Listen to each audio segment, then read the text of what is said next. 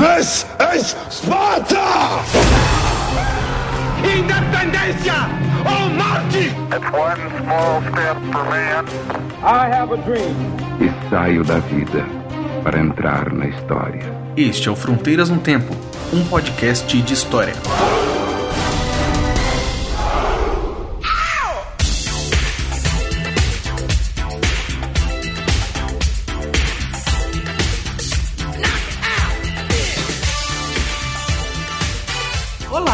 Quem fala é o CA Oi, aqui quem fala é o Marcelo Beraba, e você está ouvindo Fronteiras no Tempo. um podcast de história. Hello, my friends. Hello, how are you?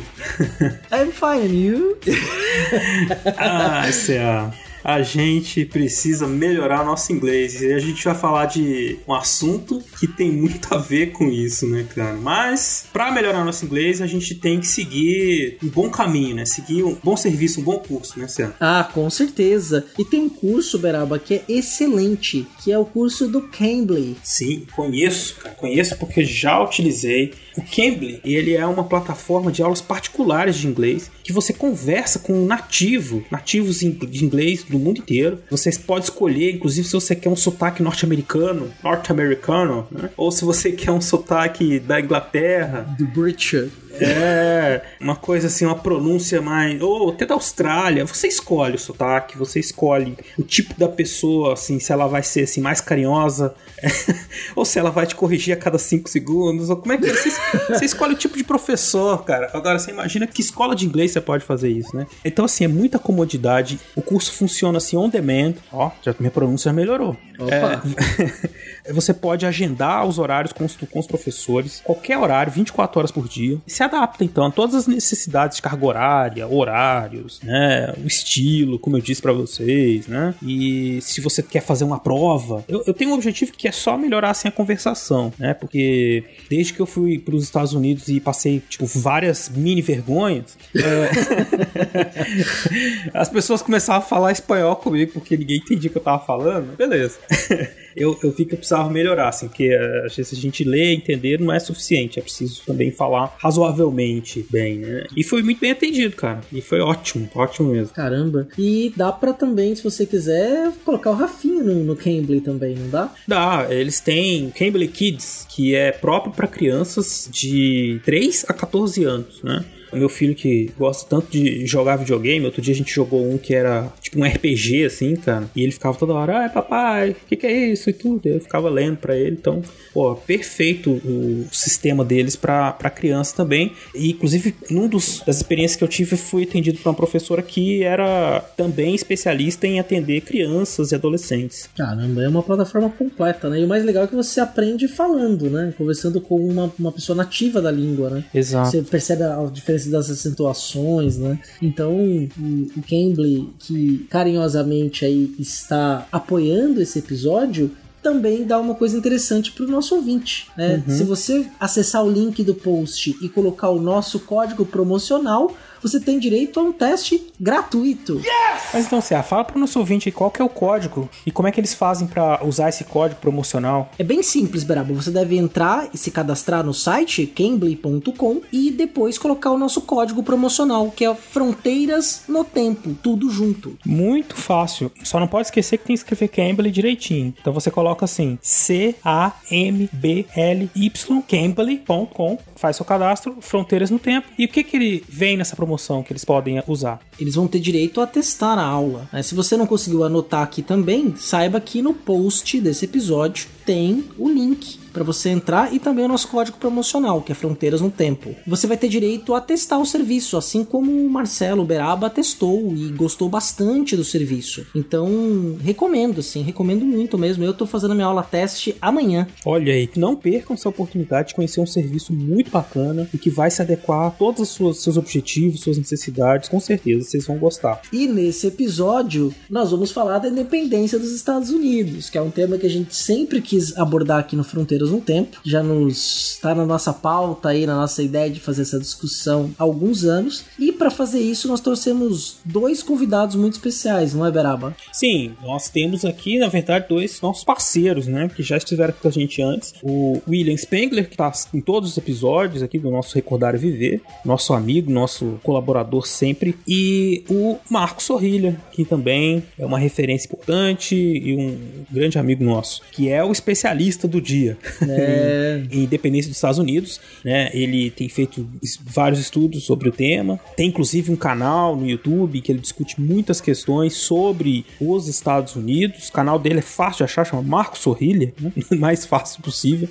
Então procurem lá, procurem lá. E aí a gente falou sobre o que, CA, basicamente, hoje aí? É, nós basicamente nós trabalhamos ali os pontos principais da chamada independência dos Estados Unidos, tratando do processo histórico que levou à independência e mais do que isso foi discutido alguns pontos da historiografia norte-americana sobre o próprio tema. E é interessante que o Sorrilha já participou aqui também de um Fronteiras no Tempo e Historicidade, que ele falou sobre o Thomas Jefferson, porque um dos objetos de estudo dele é a atuação do Thomas Jefferson quanto advogado. Uhum. Então ele tem uma, uma, cobertura bacana. A gente fez um papo, foi muito legal, muito divertido, foi muito bom ter gravado. E eu acho que a gente pode começar o episódio, né, Beraba? É, podemos, né? Espero que vocês curtam aí, porque foi uma, uma viagem muito longa, muito interessante de um país que é, nós às vezes achamos que conhecemos bastante, né? Por conta da cultura pop, do cinema, da música, mas que cujo processo de colonização vai nos ajudar a pensar muito sobre nossa própria colonização e nós, americanos todos, né? Desse mundo atlântico, desse novo mundo que foi sendo construído a partir do século XVI. Vamos lá, né? Por piratas! teve também, teve também. Bora pro episódio então. Vamos lá, vamos lá.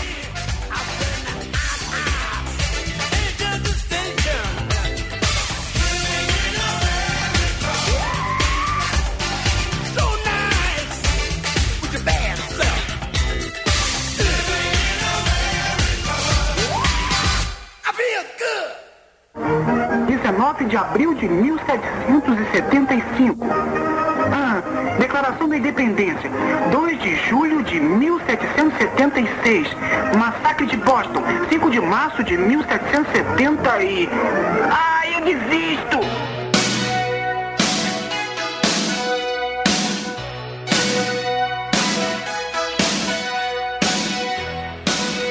Então, meus senhores, para falar de independência dos Estados Unidos, acredito que a gente tem que fazer aí um contexto mais amplo, não é mesmo? É, e eu queria aproveitar aí que estamos com nossos dois amigos, pedir para eles falarem um pouco pra gente, já que esse tema né, é tão importante, chama muita atenção das pessoas no Brasil, porque a gente saiu lá da escola daquela visão bem tradicional, né? Principalmente quem estudou nos anos 80, das ideias de colônia de povoamento, colônia de exploração, né? E aí eu acho que antes da gente falar da independência, seria legal a gente falar de como que era esse processo, como foi colonizadas as regiões da América do Norte, né? E aí a gente podia começar com a caracterização desse processo, destruindo um pouco essa ideia que as pessoas têm a respeito de que lá nos Estados Unidos foi colônia de povoamento, né? E não de exploração. Sendo que, dentro de um contexto da formação dos mundos né, coloniais, o interesse mercantil, o interesse pela exploração estava presente em todos eles. É claro que nos impérios ibéricos, que foram os pioneiros, isso apareceu de forma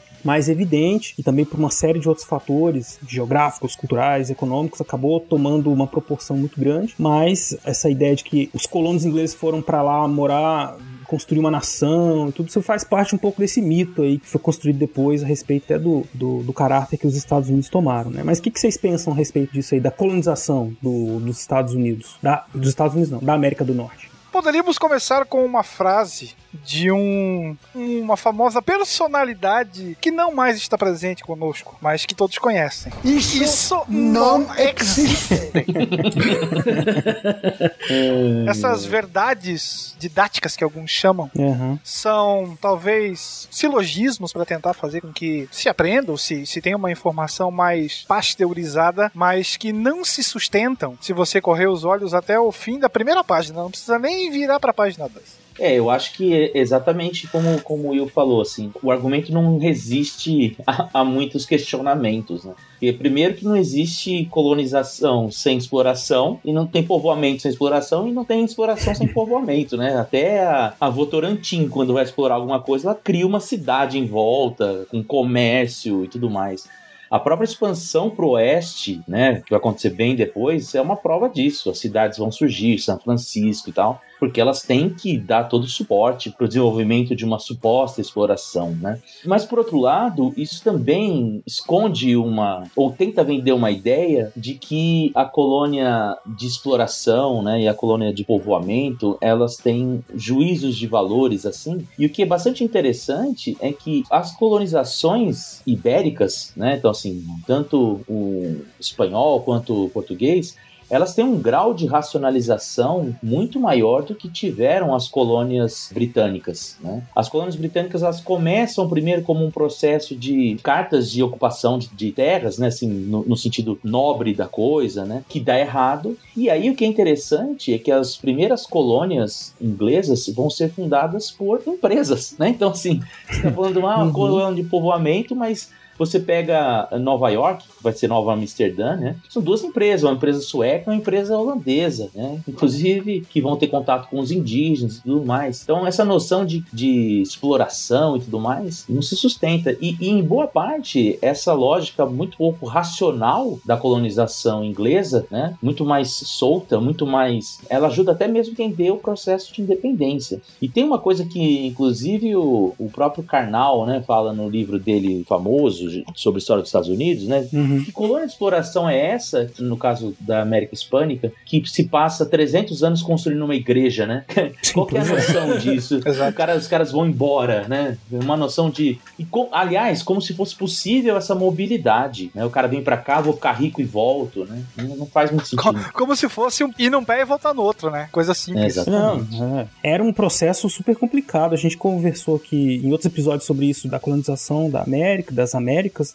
E o sujeito, quando vinha para cá, vinha com uma chance grande de morrer, né? Inclusive. Uhum. Porque podia morrer no navio, podia morrer quando chegasse aqui, pegasse uma doença qualquer. Então não era, dava essa ideia de que ele vai vir voltar a ser rico. Pode até, em alguma medida, existir como um sonho, alguma coisa, mas é praticamente é impraticável. Né? O sujeito vinha e ficava aqui e tentava viver da melhor forma, né? E essa coisa da, dos processos né, de colonização criam raízes, né? Criam sedimentos ali, né? No caso espanhol isso é bem evidente mesmo, como o Marcos lembrou aí, construção das cidades, das universidades, cidades planejadas, né? Que no Brasil até as cidades eram bastante é, pouco organizadas, né? Mas as cidades espanholas eram muito planejadas, muito bem pensadas, muitas empresas, um comércio bem organizado, uma legislação bem organizada também, né? Coisa que a, a Inglaterra, por exemplo, só começou a fazer no século XVIII, tentando organizar, fiscalizar tudo, né? O que, como disse o Marcos, acabou levando também, ajudando no processo de independência das colônias inglesas. E essa dicotomia de exploração ou colonização muitas vezes foi utilizada, talvez não de forma tão evidente, mas até com um quê de um cunho racista. Sim, dizer também. que a uhum. colonização inglesa seria melhor porque a origem desses colonos seria melhor. Quase uma oposição entre civilização e barbárie mais ou menos assim. Bem lembrado, cara, porque isso tá muito presente no, quando surge essa, essas explicações, né, assim, das diferenças entre as Américas no começo do século XX, especialmente esse aspecto dessas diferenças teoricamente raciais estão muito presentes, né. E se nós olharmos, por exemplo, o, o sul dos Estados Unidos, como eles vão ocupar o território e criar modelos econômicos, não difere muito do Nordeste canavieiro, por exemplo. Sim. Né, com muitos escravos, é, expansão de terra, o mesmo essa companhia privada que o, que o Marcos comentou, quando a pessoa vinha para cá, ela não tinha dinheiro, ela pagava com dois anos de trabalho compulsório para a empresa quando vinha para cá.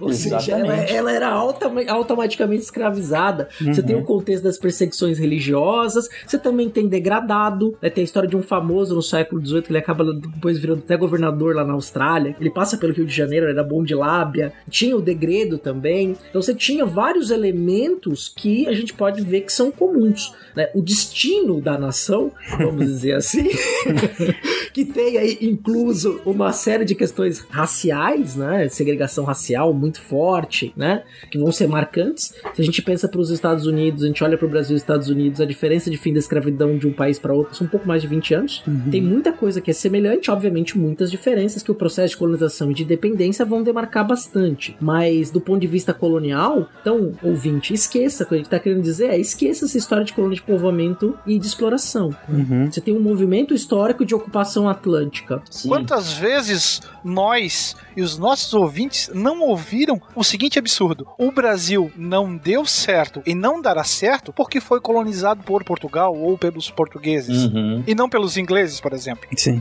É uma viagem total. E é interessante porque, assim, eu, até, eu sempre falo isso, a mesma coisa que eu falo a respeito de da América Latina ter essa predileção por falar que a culpa do subdesenvolvimento da América Latina é que os Estados Unidos não deixam a América Latina se desenvolver, que isso serve como um prato cheio, até mesmo para as elites locais lavarem as mãos, né? Tipo, a culpa não é nossa, é sempre do inimigo externo. Então, assim, Opa. se você pegar essa ideia, por exemplo, o Sul, como o César falou, ele se parece com o Nordeste e tal, mas vai ficar assim muito depois da independência. Então, assim, o desenvolvimento de uma escravidão maciça, ela só vai começar a partir de 1820, 1819, né? Com a incorporação do Missouri aos Estados Unidos e o desenvolvimento de máquinas de desencaroçar algodão. E aí a escravidão volta a ser extremamente rentável para o Sul. E aí você tem um processo de expansão escravista gigantesco que vai levar a América para o Oeste, né? Então, anexação Texas, é, Kansas, Nebraska, que vão surgir depois.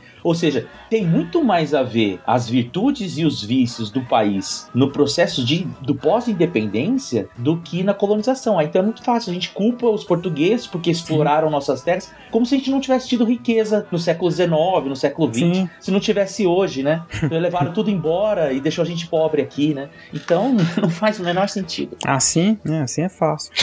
é que assim, é muito preto no branco, entende? Uhum. E não existe preto e branco. O que você tem são inúmeros tons, 50 tons uhum. ou mais.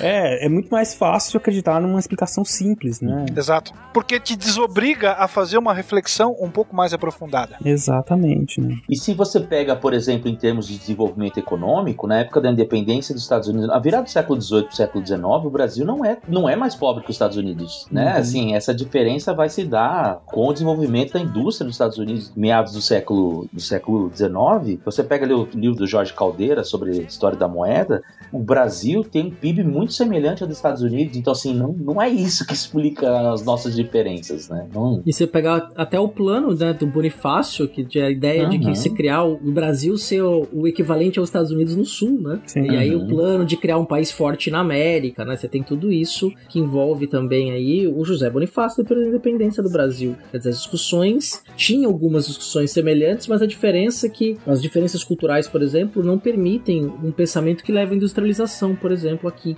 como acontece nos Estados Unidos no século XIX, porque você tem, por exemplo, Dom João chega aqui no Brasil, abre portaria para importação de novas máquinas e para abertura de indústria. O Dom Pedro II apresentava novas máquinas, novos inventos para a elite agrária e ninguém queria comprar, ficava lá. Ele era, ele era um entusiasta, ninguém queria colocar no campo. Né, então você tem uma questão também de, da não modernização que passa também por uma, uma cultura brasileira. E já é Brasil, não é nem a questão sim, colonial, sim. né? Alguns poderiam dizer que é até um, um projeto, uma escolha. Ah, nós vamos ser assim, nós temos esse caminho a seguir, não outros, né? E claro que isso não dá para colocar como se fosse uma coisa consciente consciente, né? Mas é, são essas, todas essas escolhas feitas no tempo que levam o país a ser uma coisa e não ser outra.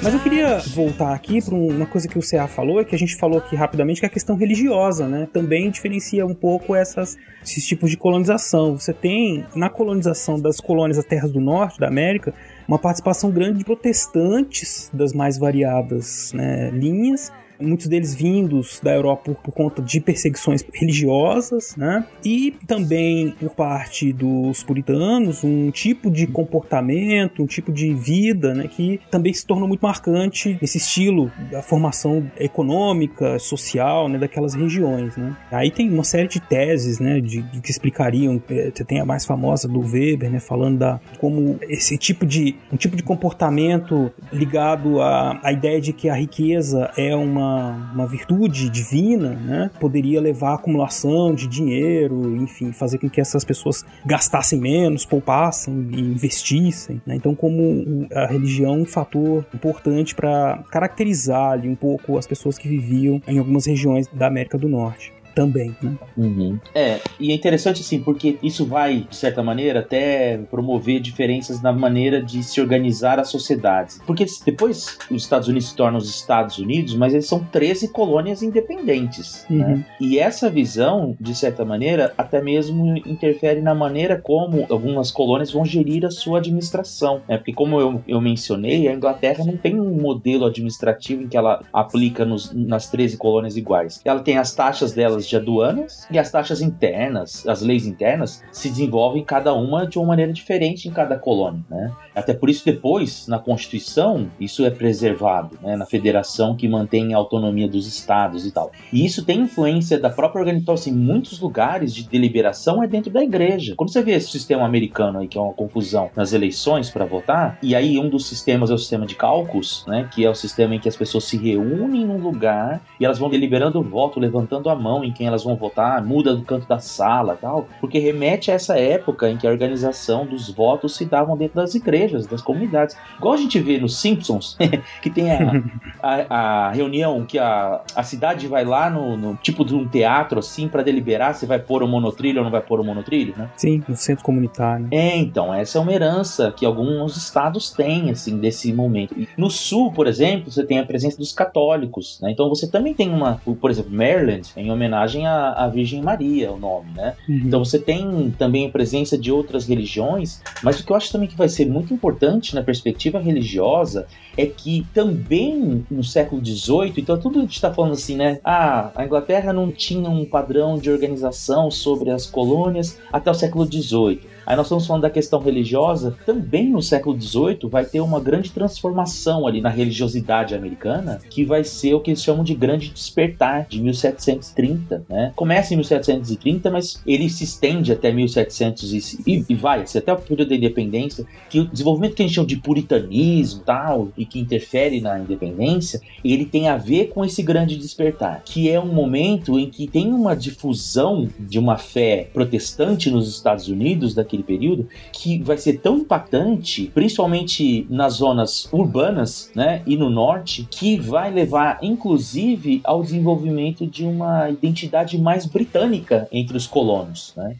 A gente pode até falar depois, por exemplo, uma alfabetização maior, porque as pessoas tinham que ler a Bíblia. Então, para ler a Bíblia, elas tinham que se alfabetizar. Aí surgimento de imprensa. Cada igreja vai ter uma imprensa para poder divulgar a palavra do Senhor, né? Então, você vai ter, por exemplo, consumos de coisas, porque é um ideal de civilização também que se desenvolve junto com isso. Uhum. Então, assim, é um elemento bastante forte que diferencia as colônias e tudo mais, e que a partir de 1730 vai começar a ter um, uma linha mais homogênea desse puritanismo. Então, quando a gente fala do puritanismo, ele não está presente desde o começo, ele vai se concretizar ali no século XVIII. E tem um, uma coisa que é bem interessante e que vem também ali de uma mentalidade inglesa e também religiosa, é, especialmente do século XVII em diante, que são as transformações políticas profundas que acontecem na Inglaterra a partir de duas revoluções, né? a Revolução Puritana e a Revolução Gloriosa. E é interessante, porque a gente estava acabando de falar de religião aqui, você não tem necessariamente toda a forma de cristianismo que acontece tanto na Inglaterra quanto na América sistematizada. Isso que o Marcos falou, você vai passar a ter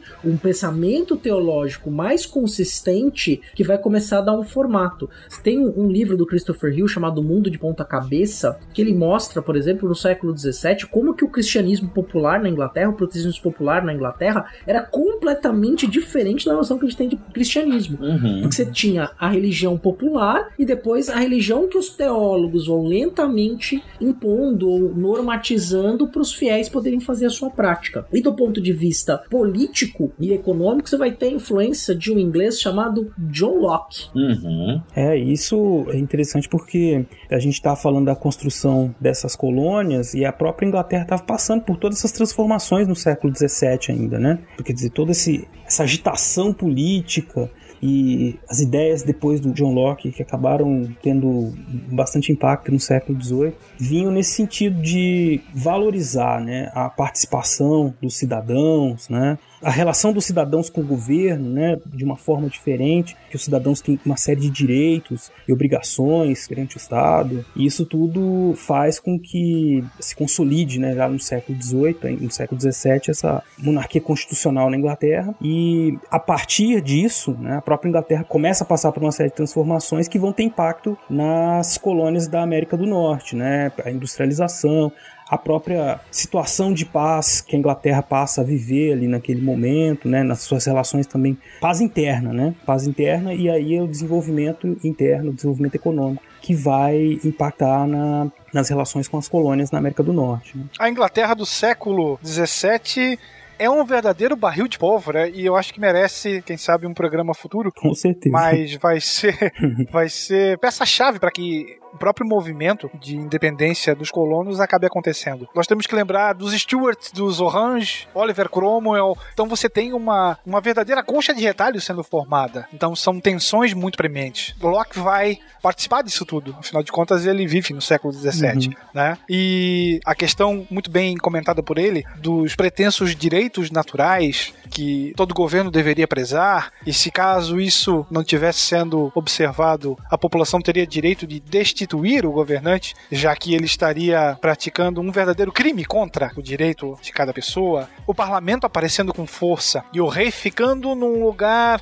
um pouquinho mais secundário, o que acabaria marcando a tradição inglesa a partir dali, né? com o parlamento tendo uma voz forte e não apenas o rei. E querendo ou não, isso vai ser transportado também para o outro lado do Atlântico. Essas ideias chegam de modo bastante forte e a partir delas você vai ter um desenvolvimento, pelo menos o início de um pensamento, de um espírito anti-britânico uhum. que vai se revelar num futuro muito próximo. É, a gente tem um. Existe um momento assim, né? Principalmente depois da, de, de 1730 e tal, que é o que é o oposto, assim, né? Que é, é uma vontade de ser britânico. Só que aí, e aí que é por isso que é interessante a gente falar, porque né, você tá falando Revolução Gloriosa tal, porque isso é importante pra gente entender a dependência dos Estados Unidos. Não apenas porque isso consolidou a Inglaterra para que no século XVIII ela começasse então colocar a casa em ordem e ter mais condições de olhar para suas colônias de maneira racional que é algo que ela não teve até então, mas porque nessa época vai surgir na Inglaterra, ali no final do século XVII, um grupo de autores republicanos, então herdeiros lá da discussão do Cromwell e tudo mais, que vão olhar para a Revolução Gloriosa e vão falar assim: isso aí é um pacto de elites, isso aí é, é, um, é um acordão, né?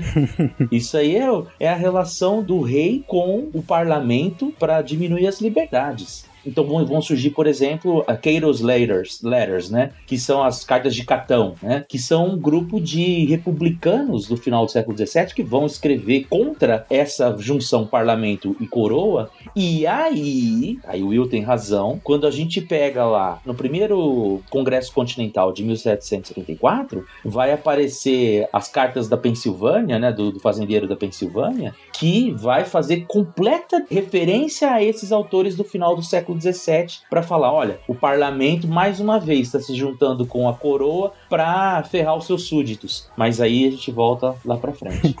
é, eles vão retomar esses autores, né? Eles vão falar: tá vendo? Ó. É. Porque é, é interessante, não sei se o ouvinte tem noção, a gente falou isso rapidamente aqui no começo, mas é porque essa ideia de, de ser americano, ela não é natural, né? Não é só vir morar na América que você vira americano ou não é só vir morar no Brasil que você vira brasileiro, né? Isso é um processo que foi sendo constituído no tempo e as, de forma muito heterogênea também, muito disforme, né? Mesmo depois da independência dos Estados Unidos, mesmo depois da independência do Brasil, e por que não dizer até hoje, né? A gente ainda está, de certa forma, envolvido nesse processo de constituição dessas que a gente chama de identidades, né? Então, eram ingleses, né? Ingleses que moravam na América, né? E o que nós vamos observar no processo de independência é como eles começaram a se perceber, como eles começaram a se unir, porque são 13 colônias independentes, cada uma com a sua legislação, com o seu governo, com sua maioria religiosa para um lado para o outro como é que eles vão se unir em torno de um objetivo comum, né? E até que ponto essa união é realmente uma, uma união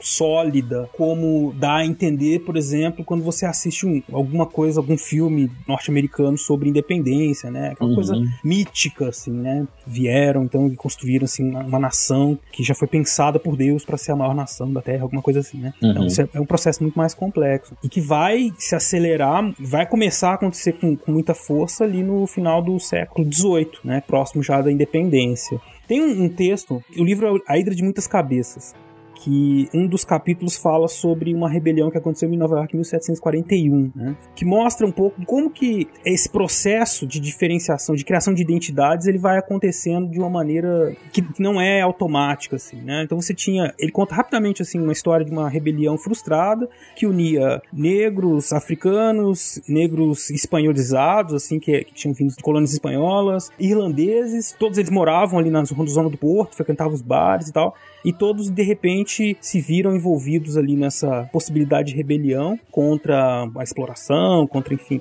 algumas situações que eles se viam contrários ali naquele momento. E quando foi descoberto, todos foram separados, né? E começou a pensar em formas de, de que aquelas pessoas não se juntassem mais e criar então bares, tavernas só para brancos, espaços só para os negros, enfim. E aí foi se estabelecendo então essa noção de superioridade branca, essa ideia de que então que eles não podiam se misturar. Então é uma identidade que uma coisa que não era natural, que foi sendo colocada de acordo com as situações, com as movimentações legais das elites que governavam aquela região. É, isso também tem então relação com depois como vai se constituir esse sentimento anti-britânico que vai ajudar na união desses povos das 13 colônias. É. Inclusive, tem um, um, levante que acontece em Massachusetts, em Boston. Isso é tudo em Massachusetts, porque, né? É, porque tudo é lá. Existe um levante em 1740 que é o acho que na década de 1740, mas acho que é 1747 que um almirante chamado Charles Knowles, ele entra em Boston e você tinha o recrutamento compulsório dos marujos, sim, sim. né? Uhum. E aí ele entra na cidade e começa a escolher umas pessoas que vão ser os marujos e os caras vão ficar dois, três anos fora. E a população se revolta contra ele. E ele tem que fugir. E ele tem que fugir. E aí, entre esses caras revoltados, tinha um estudante de direito chamado Samuel Adams, hum. que vai fazer uma das primeiras argumentações de que o recrutamento compulsório era tirânico. E esse cara vai estar tá lá no. Quando a gente começa já a falar do processo de independência, ele é um dos caras que está escrevendo isso. Então, assim, não é, ah, tiraram do nada a ideia, é, só porque aumentaram impostos, né? O Samuel Adams é primo do, do John Adams, que foi presidente dos Estados Unidos, só que hoje ele é mais famoso do que o primo por causa da cerveja. ele realmente fazia hum. cerveja, mas ele nunca teve sucesso com cerveja. Ele tinha uma receita dele lá. E aí, hoje o pessoal resgata isso, não tem nada a ver, assim, não é... Recentemente nós publicamos um episódio chamado Os Piratas, uhum. na qual nós falamos aí da questão do alistamento compulsório para o mar, né? Os mercenários do mar, esse alistamento uhum. compulsório. Não vou quero adiantar, mas isso depois gera até uma guerra no século XIX entre a Inglaterra e os Estados Unidos, Sim. que os Estados Unidos perdem a guerra, inclusive queimam a Casa Branca, né? queimam ali a sede lá em Washington, invadem, né? Uhum. A capital, e aí os ingleses param a guerra, porque acaba a guerra napoleônica, e os americanos falam, nós ganhamos, nós ganhamos!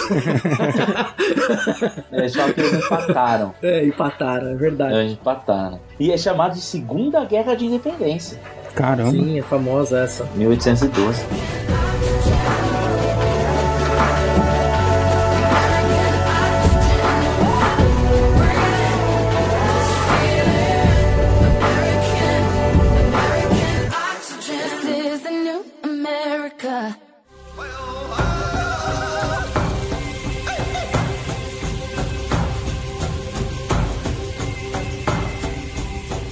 Uberaba mencionou a questão do cinema. Sim.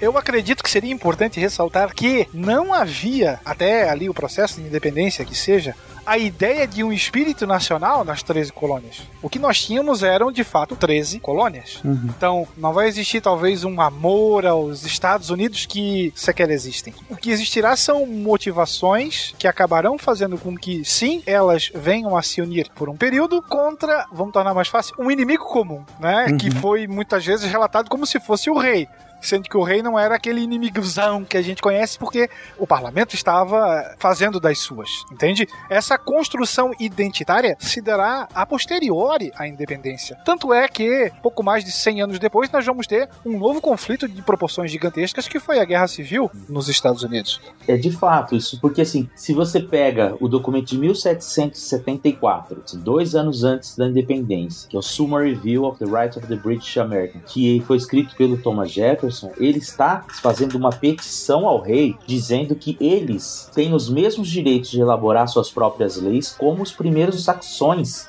Eu falo assim, os primeiros saxões se desenvolveram independente do rei. Nós somos iguais, porque a gente desenvolveu toda a nossa empreitada, a nossa indústria na América, né, indústria nesse sentido de construção e tal, sem o apoio da coroa. Então nós temos os direitos de fazer a nossa própria lei. Né? O que ele queria, no fundo, é que virasse uma espécie de Commonwealth. Né? Mas ele está pensando como britânico, do direito que os britânicos originais têm e tudo mais. Né? E quem vai começar a chamar eles de americanos são os ingleses. Então você tem, por exemplo, o, lá no comecinho das desavenças, o primeiro-ministro Granville vai chamar assim, ó, vou responder às demandas dos americanos. E aí depois você tem com o Townsend, né, que vai ser vai ser secretário de Tesouro, ele vai desenvolver o programa americano para impostos. Então quem vai começar a chamá-los de americanos são os ingleses, não são eles. De uma forma pejorativa, quase. De uma forma também, né? pejorativa. E, e aí, então, ao longo da independência, eles vão falar assim: ah, isso mesmo, não são americanos, né?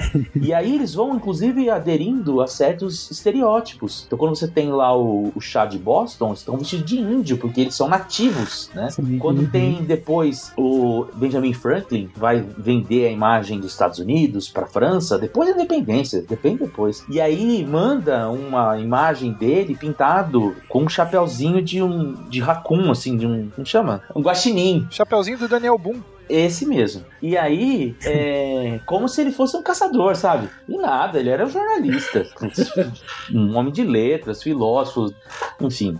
Mas vendia essa imagem, assim, de homem da terra, da natureza e tal. Outro fator que ajudou, digamos, essas pessoas a criarem uma ligação entre elas foi eles terem participado ou terem sofrido as consequências de uma série de conflitos que a Inglaterra travou com seus vizinhos na Europa durante o século XVIII, né? Então, não sei se vem ao caso a gente falar de todos os conflitos, acho que não precisa, mas era basicamente assim, se tinha um problema, a Inglaterra enfrentava uma guerra com, com a Espanha, com a França, depois, tudo isso tinha um impacto na maneira como a colônia se organizava. Tinha um impacto na vida dos colonos. Né? Às vezes podia ser benéfico, né? Eles podiam ter alguma vantagem, mas também tinham desvantagem. Então eles começavam a perceber durante essas guerras que aconteceram no século XVIII, antes da Guerra de Independência, que eles tinham um destino, digamos, compartilhado nessa relação com a Inglaterra. Então a Inglaterra tinha um prejuízo, aí aumentava o imposto aqui ou mudava uma regra ali.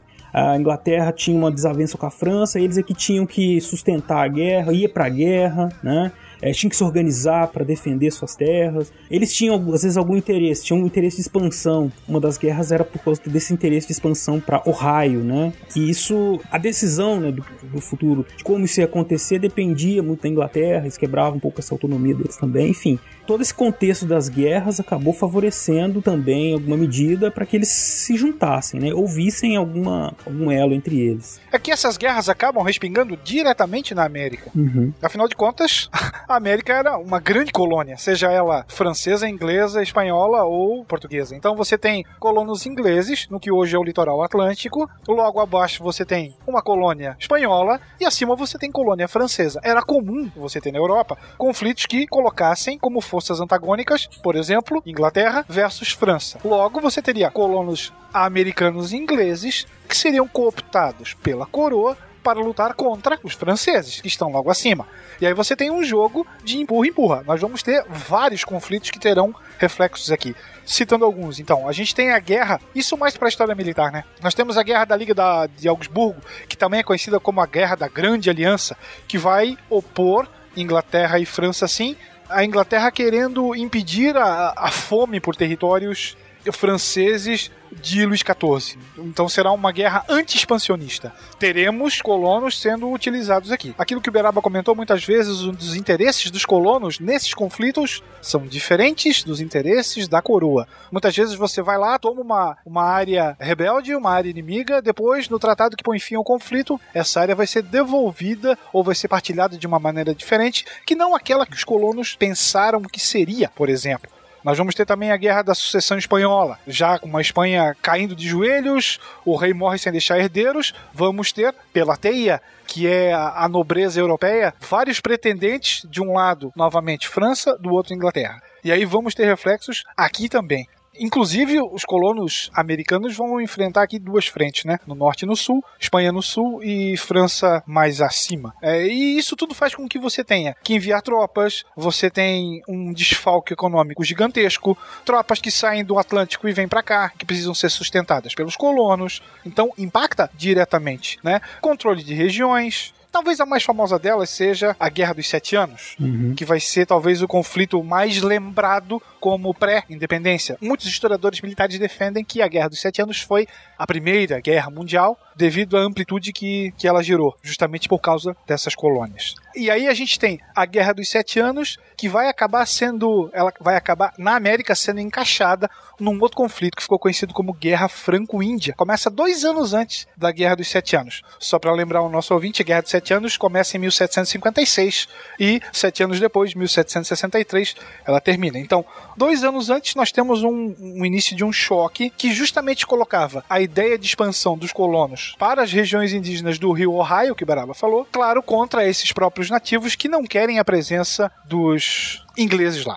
É, e aí é muito interessante porque assim, se você falasse em 1763 que as 13 colônias estariam independentes 13 anos depois, ninguém acreditaria. No entanto, você não consegue entender a independência dos Estados Unidos sem falar da Guerra dos Sete Anos. Por alguns elementos que o Will falou, e o Beraba também mencionou. Primeiro, a Guerra dos Sete Anos ela é uma escalada da guerra que começa lá com os o franco-indígena, né? entre colonos britânicos e indígenas tutelados pelo Estado francês no Canadá. Por isso que existe uma brincadeira entre os historiadores americanos que é: se você tiver que culpar alguém pela independência dos Estados Unidos, culpe os canadenses. É, primeiro que eles gostam de sacanear os canadenses, né? Eu tava cantando no South Park aqui, mas tudo bem, deixa pra lá.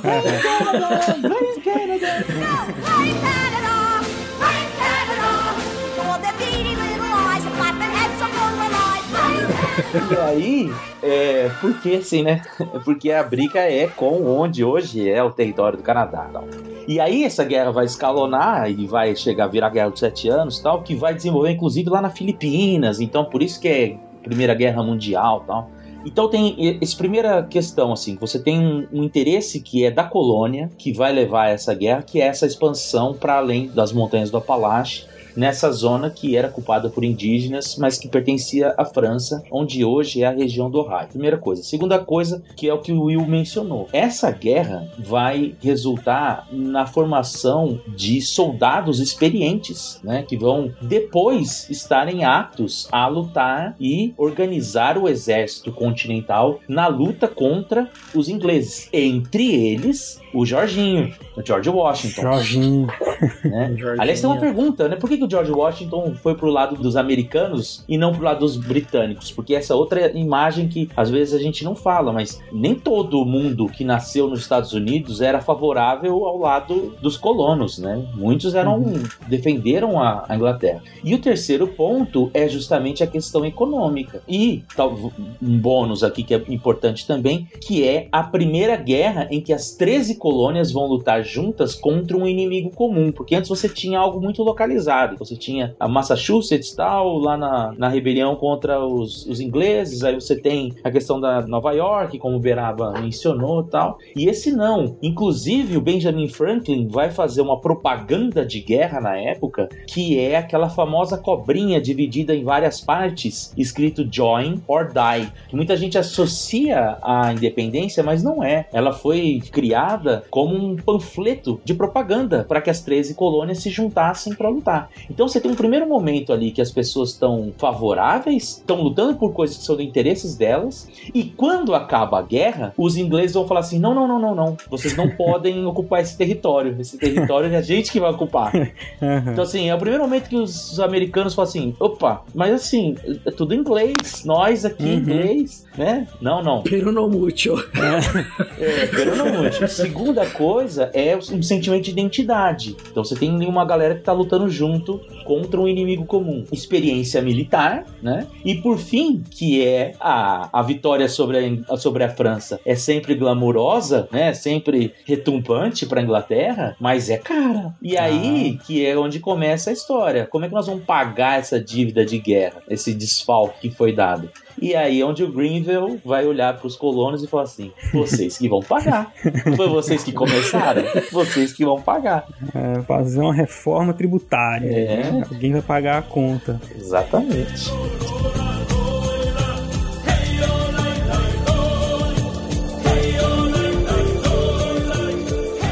São fatores né, que vão fazendo, né, a partir de 1763, tornando cada vez mais evidente que essas diferenças de ingleses de lá e de cá né, poderiam levar a algum lugar. Mas, é, é- por outro lado, também é muito interessante perceber que, como isso não é posto tão de forma evidente ali, né? Tem muita gente que vai querer, na verdade, continuar inglês, ser inglês. E... Tanto que as Uhum. primeiras, as primeiras reações, né? Aí a gente vai falar, por exemplo, o que, que a Inglaterra fez, né? Essas reformas de tributos, né? Que ficaram muito famosas, que, dão início ao que a gente chama de um processo de independência, como a lei do açúcar, que mudou a maneira de arrecadação, de fiscalização, da produção, da venda do açúcar. Tudo isso foi gerando uma série de reações que eram não necessariamente ruptura, mas eram assim, olha, nós não queremos ser taxados por uma coisa que nós não participamos. Nós não temos representação no Congresso, nós queremos ter representação para que a gente possa discutir e aprovar essas novas taxas. Não é que a gente quer se separar nem nada, a gente quer só participar, né? Então, não foi assim, né? Começou uma disputa e já começaram a falar independência, pelo menos não de Uhum. maneira unânime, né? Não, nessa hora nem unânime, se nem Nem longe, longe disso, né? longe disso, exatamente. O Benjamin Franklin, ainda antes do fim da Guerra dos Sete Anos, ele lança uma ideia de união das colônias. Então, a ideia era unir contra esses inimigos não a Inglaterra, mas os, principalmente a França. Essa ideia vai ser deixada de lado. O governo inglês meio que olhou torto e as outras colônias também não colaram nesse papo dele, com medo de talvez perder uma certa autonomia. Uhum. Mas nós temos que lembrar também que meados do século XVIII, Revolução Industrial começa a bombar na Inglaterra. Então você tem toda aquela, literalmente aquela máquina sendo colocada em movimento. O que vai fazer com que você necessite de mercado consumidor e também mercado de matéria-prima para alimentar todo esse grande monstrengo que acabou aparecendo por lá. É, mas assim, principalmente a questão porque é a seguinte, com a guerra, após a guerra dos sete anos, a dívida interna da Inglaterra sobe para 60%. O orçamento da Inglaterra, 60% era para pagar juros da dívida. Então, assim, foi caro, foi cara a guerra, né? Foi cara e foi longa, né? E foi longa. E aí, o que ele vai fazer é, é isso. Isso é um plano de. E engraçado, porque tem muito historiador que fala que é o que. Ele estava pensando justamente isso. Sim, vocês são ingleses. Pagam imposto. Todo inglês paga imposto. Por que, que vocês não vão pagar imposto? Né? E é verdade. Se você for comparar o que os, os ingleses da América pagavam de imposto, era muito menor do que os impostos que os ingleses pagavam. E essa história de representação também é uma coisa que os ingleses falavam assim: vocês têm representação, é representação virtual. E outros, se eu não me engano, o país de Gales, um- não lembro qual deles, também não tinha acesso ao, ao- ao parlamento, mas eram repre- virtualmente representados. Mas aí eu explico isso melhor daqui mais pra frente. E tem uma, a gente não pode perder detalhe também, né? Que a gente não pode esquecer, só para o nosso ouvinte fazer a ligação aí. O outro lado da guerra francesa também se complicou muito depois com essa guerra dos sete anos. A gente já falou isso no episódio de Revolução Francesa, né? Mas as revoluções são muito próximas e alguns princípios parecidos, né? Então na França também o impacto dessa guerra dos sete anos e nas colônias americanas francesas também vai ser muito forte, né? Então isso é um ponto aí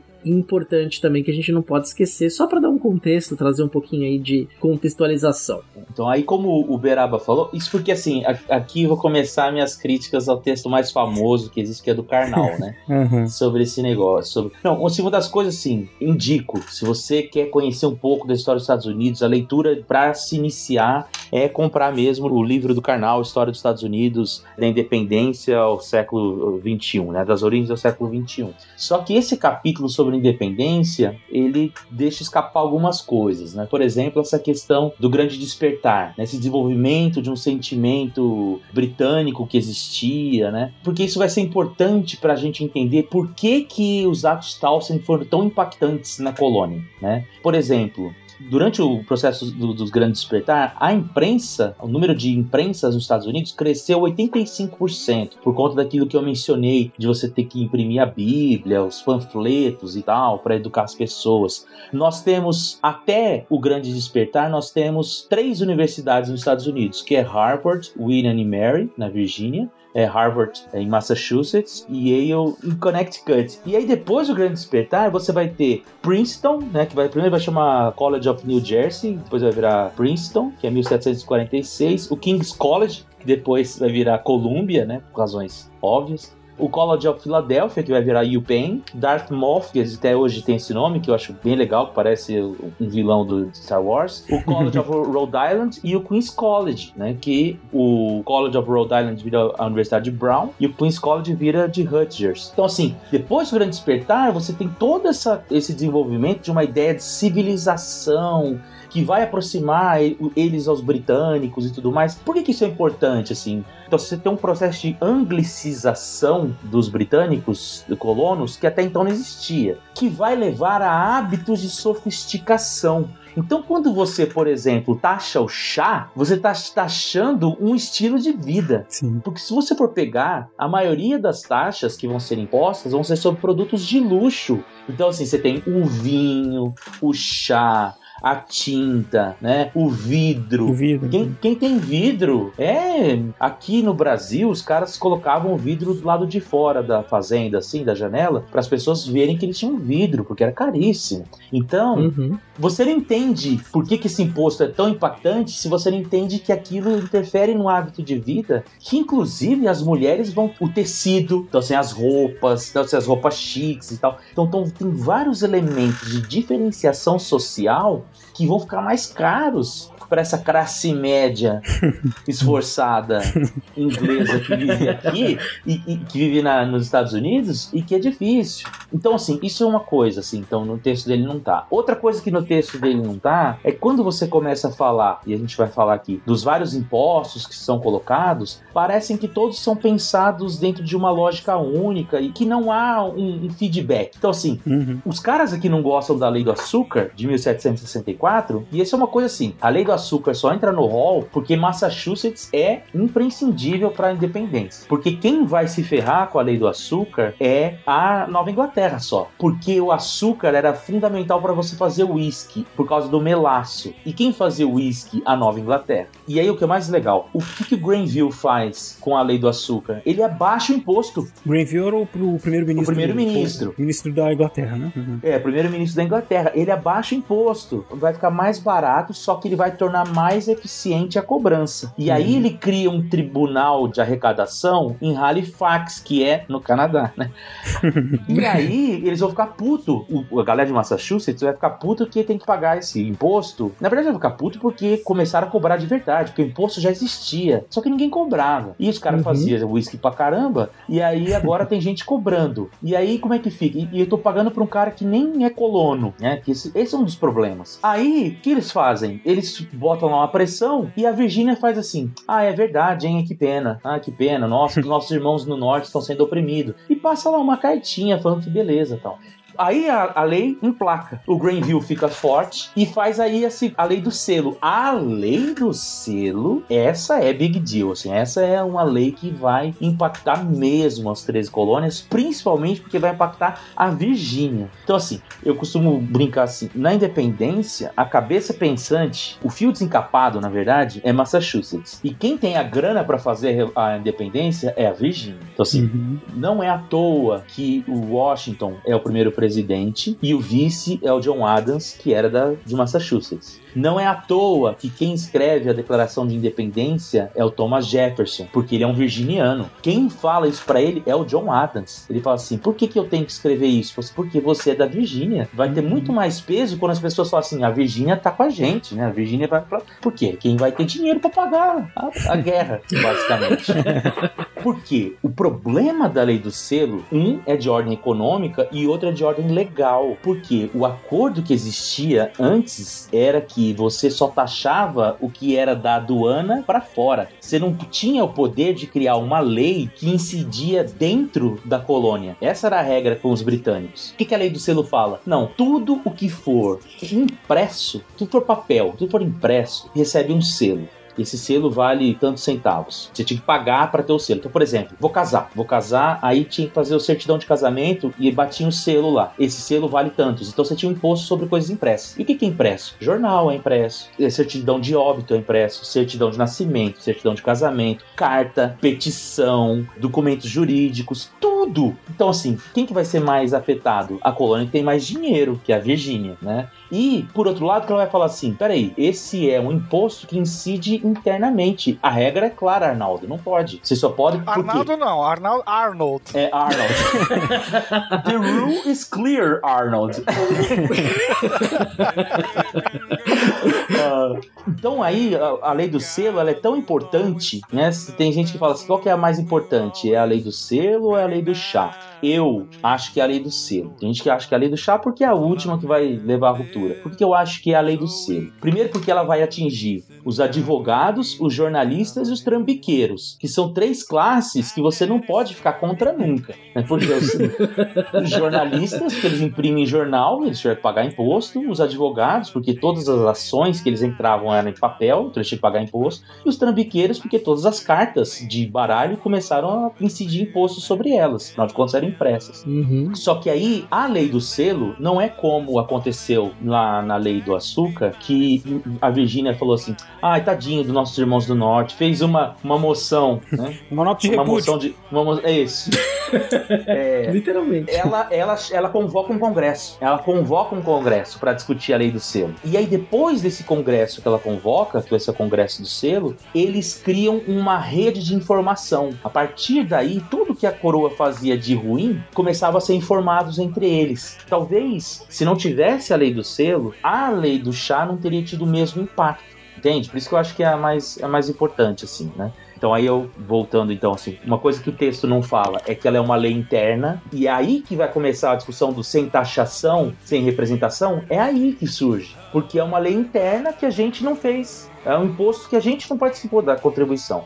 E a segunda coisa é que ela derruba o primeiro-ministro. Então, isso é uma coisa que geralmente os textos que falam de história dos Estados Unidos aqui parece que é um ministro só que atravessa o processo uhum. inteiro. E não é. Ela derruba o primeiro-ministro, entra um sujeito chamado Marquês de Rockingham, que a primeira coisa que ele faz é abolir a lei do selo e ele cai oito meses depois. E quem vai assumir é um sujeito chamado William Pitt, que era favorável aos colonos. Aí você dá uma dimensão de que era um jogo de, de toma lá da cá. Não era só assim, ah. Idas e vindas. A coroa fazer uma coisa e acabou, né? É, eu até queria colocar uma nota de roda, duas notinhas de rodapé rapidamente aqui, que é bem interessante. Uma é que essa ideia das leis internas, de uma imposição do poder exterior à colônia, ela vai ser tão forte que quando você vai discutir a Constituição, aí isso vai depois aparecer até depois da Constituição, a limitação do poder federal. Quer dizer, qual que é o poder da lei federal sobre o meu Estado? Né, então isso uhum. vai ser ali depois o impacto que está marcado neste ponto.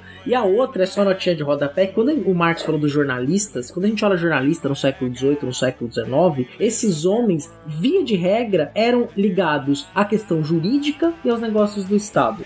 Né? Então, os advogados, os trambiqueiros e os jornalistas eram todos a mesma pessoa. Bem lembrado, uns mais, outros menos, né? Sim, uns sim, eram claro. mais advogados, os outros eram mais jornalistas, mas os dois eram trambiqueiros. É, os homens de letras vai ser muito importante.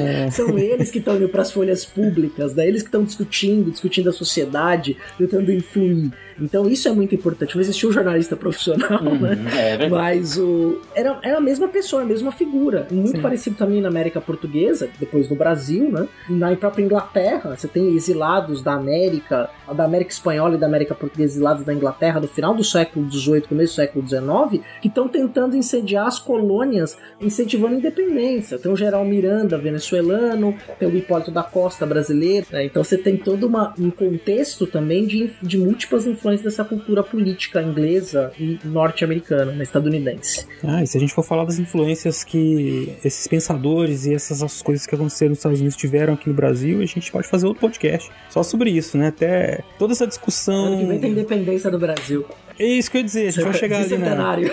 no, no bicentenário, a gente vai voltar a gente falar de independência do Brasil, porque ouvindo e me aproximando um pouco dessas referências que o Marcos trouxe, eu fiquei pensando muito sobre a própria historiografia da independência brasileira. Tem muitos pontos interessantes, muitos pontos interessantes que podem ser feitos. Mas esse é assunto para outro, para outros momentos, né?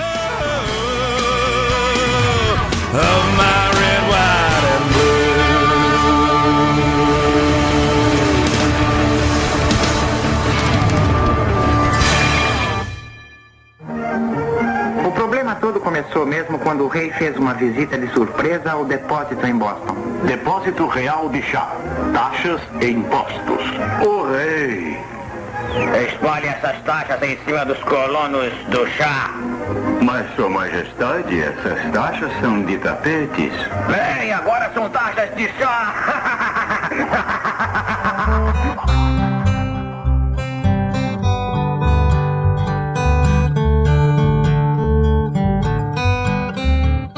acho interessante pro ouvinte perceber aqui é isso, é que contar uma história de independência é sempre a gente pensar assim, do fim pra trás, fica mais fácil, parecendo um roteiro de filme, né? O texto do, do Karnal, ele tem um pouco disso, que é tá, uma introdução, coloca as leis, coloca situações, né?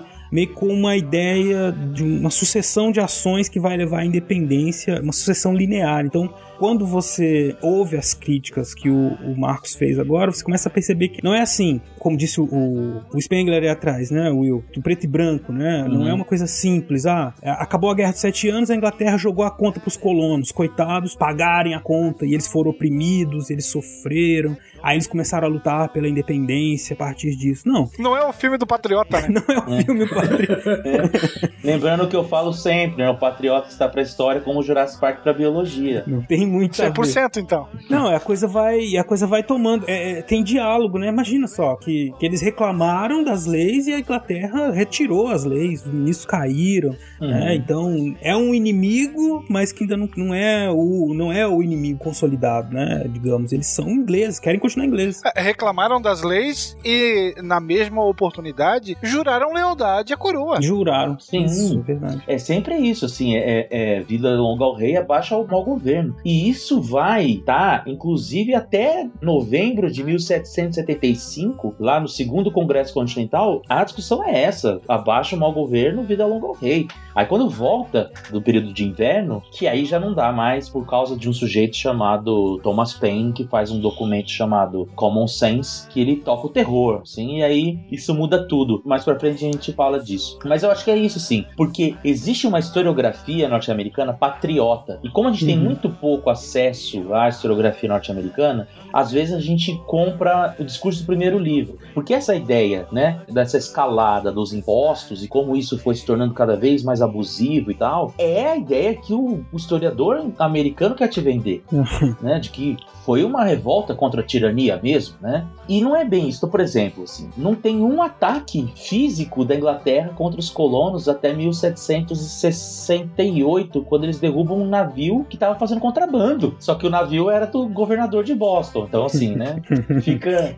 Aí entra pra, pra narrativa. Então, assim, você vai ter o massacre de Boston em 1770. Já é seis anos depois de quando começam as rusgas, né? E o massacre de Boston foi, assim, um negócio tão mal explicado que o próprio John Adams defendeu os militares que participaram do massacre de Boston e eles foram absolvidos num tribunal em Massachusetts, né? Assim, de que foi um equívoco. Ninguém mandou eles atirarem, um, rapaz inexperiente atirou e o, as pessoas atiraram depois. Mas o Paul River vendeu isso como sendo um.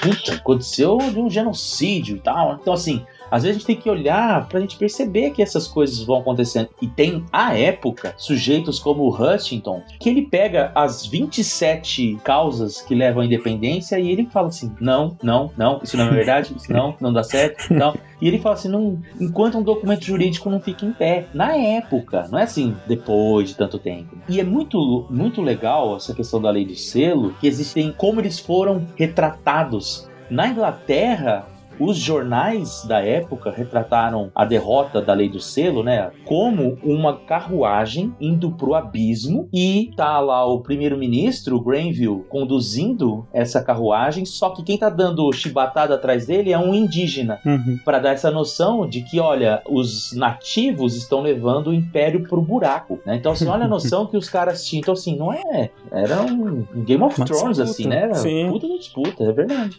E aí, acho que a lei dessas que o ouvinte com certeza já ouviu falar, das mais famosas, que a gente falou aqui bastante, é do chá, né? Uhum. Que, como bem disse o Marcos, então acabou fazendo com que um costume, né, inglês do chá, que era muito presente ali também entre os colonos americanos, se tornasse mais caro, né? Se tornasse inacessível para algumas pessoas que tinham adotado esse hábito, né? E isso faz com que aumente esse sentimento de revolta contra a Inglaterra. Inclusive, o Marcos também lembrou há pouco tempo atrás aí com participação das mulheres, que começam uma série de boicotes contra o tecido inglês, contra o chá, né? E começa a substituir o chá por café, chocolate, qualquer outra coisa assim. E então a participação efetiva das mulheres nisso. E aí tem outros outros pontos interessantíssimos aí que as mulheres se associam, começam a pleitear direitos políticos. Então elas têm um papel muito importante e acontece esse evento que é muito famoso na história norte-americana, que é a festa do chá, né? Quando vestidos de indígenas e aí já incorporando essa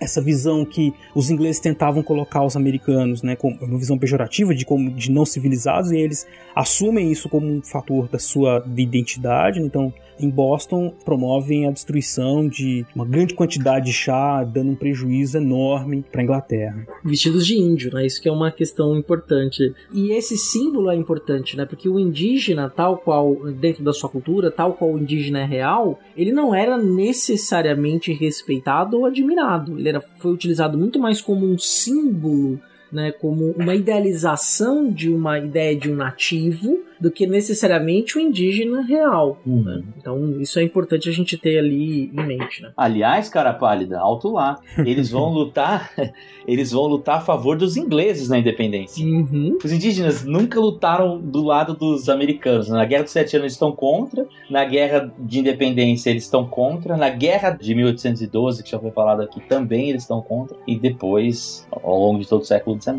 É, eles estavam disputando espaço com aqueles colonos ali numa localidade, né? Explica-se, né?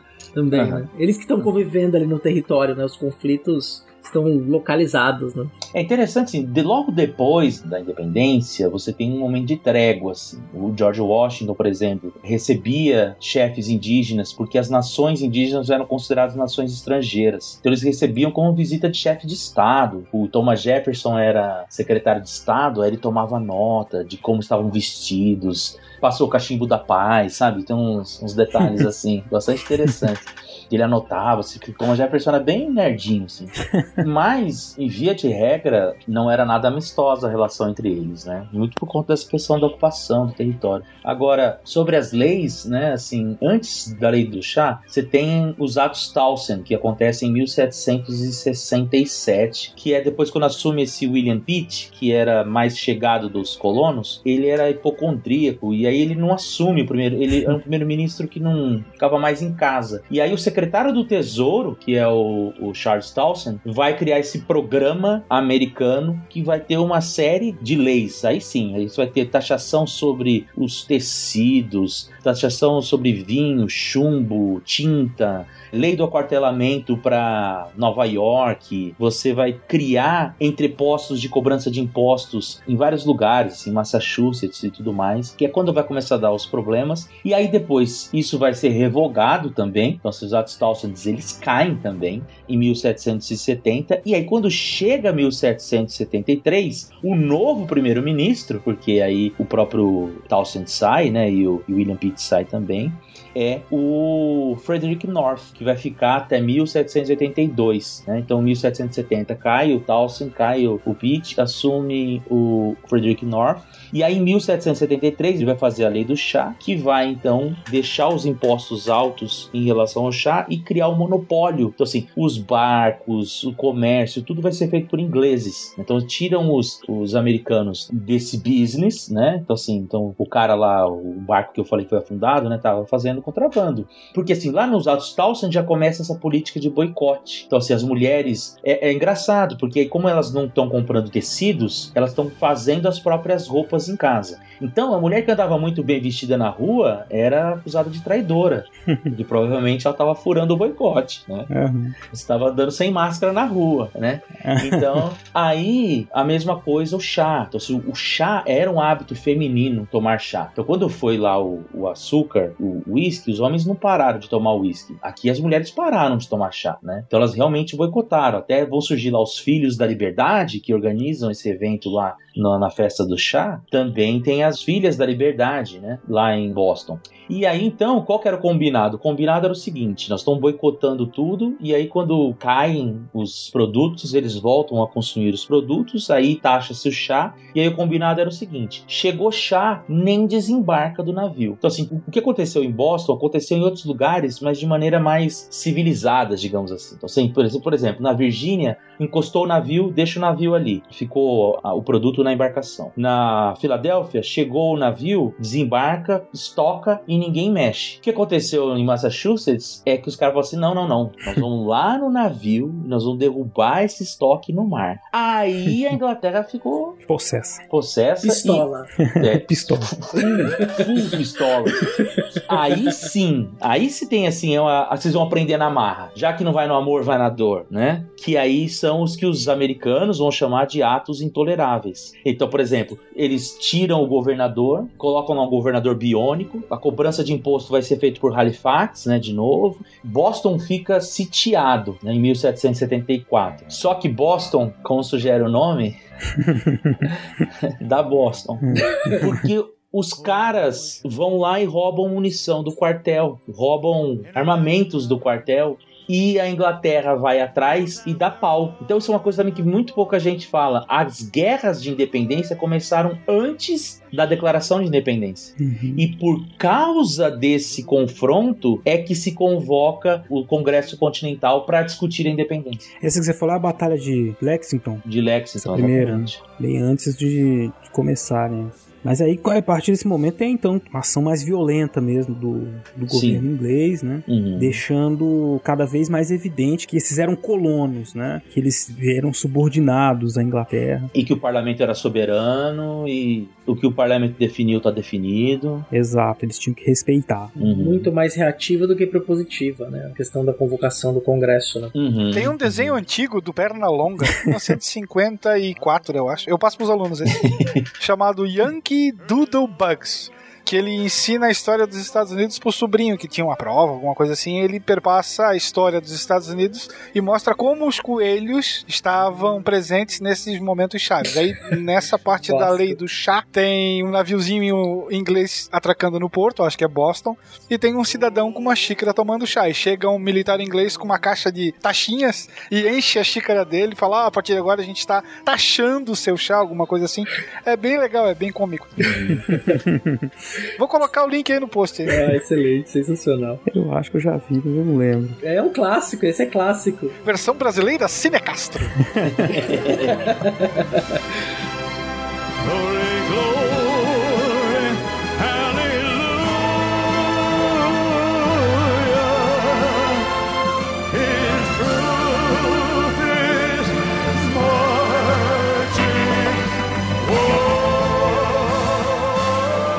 Mas aí a gente, aí nós chegamos em 1776, né? Que é o ano Uhum. da independência, com uma série de conflitos que vinham escalando, né? e as colônias se reúnem de novo. Aí já por influência do, do panfleto do Thomas Paine, já também as ideias de independência vão crescendo né? e nós vamos chegando aí até julho, quando se torna mais claro aí o desejo e as ações para rumo à, declaração da independência, né? As, as declarações de independência, né, que foram acontecendo em vários estados até se aglomerarem Sim. na declaração de julho de 1776. É, porque você tem assim, então você tem 1776 94, o primeiro Congresso Continental, e aí eles decidem que eles não vão mais conversar com o parlamento, que eles vão peticionar diretamente o rei. Não tem mais essa de, ai, ah, a gente sem consentimento, né? Assim, eh, se não tiver representação, não tem taxação.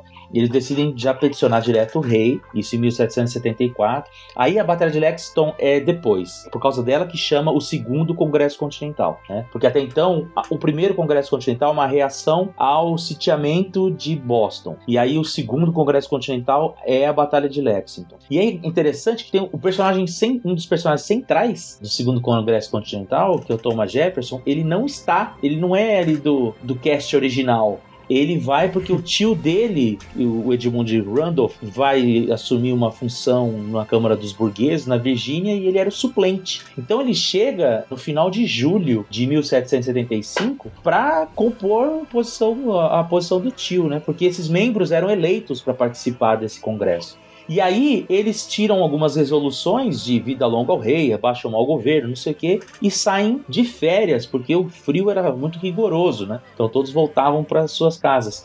E em janeiro de 1776, o Thomas Paine faz esse documento em que ele vai falar: culpado de tudo isso é o rei mesmo. Não adianta vocês ficar brigando com o parlamento, a culpa é do rei. As loucuras de Rei Jorge. É, as loucuras do rei Jorge. Sabe- Você sabe, sabe da história, né, do, desse filme? Não. Conte aí pra nós. que na Inglaterra ele saiu como George III, né? George III, Uhum. que era o nome dele. Nos Estados Unidos chama os o Pesadelos de Rei Jorge, alguma coisa assim em inglês. King George Nightmare, alguma coisa assim. E aqui no Brasil ficou a loucura do Rei George porque ele tinha fama de ser louco mesmo, por causa de uma doença que ele tinha, né? É congênita, né? Que causava demência. Né? É. E aí corre-se um boato entre os ingleses que não chamou George III nos Estados Unidos porque os- eles achavam que os americanos não iam assistir porque não tinham visto um e o dois.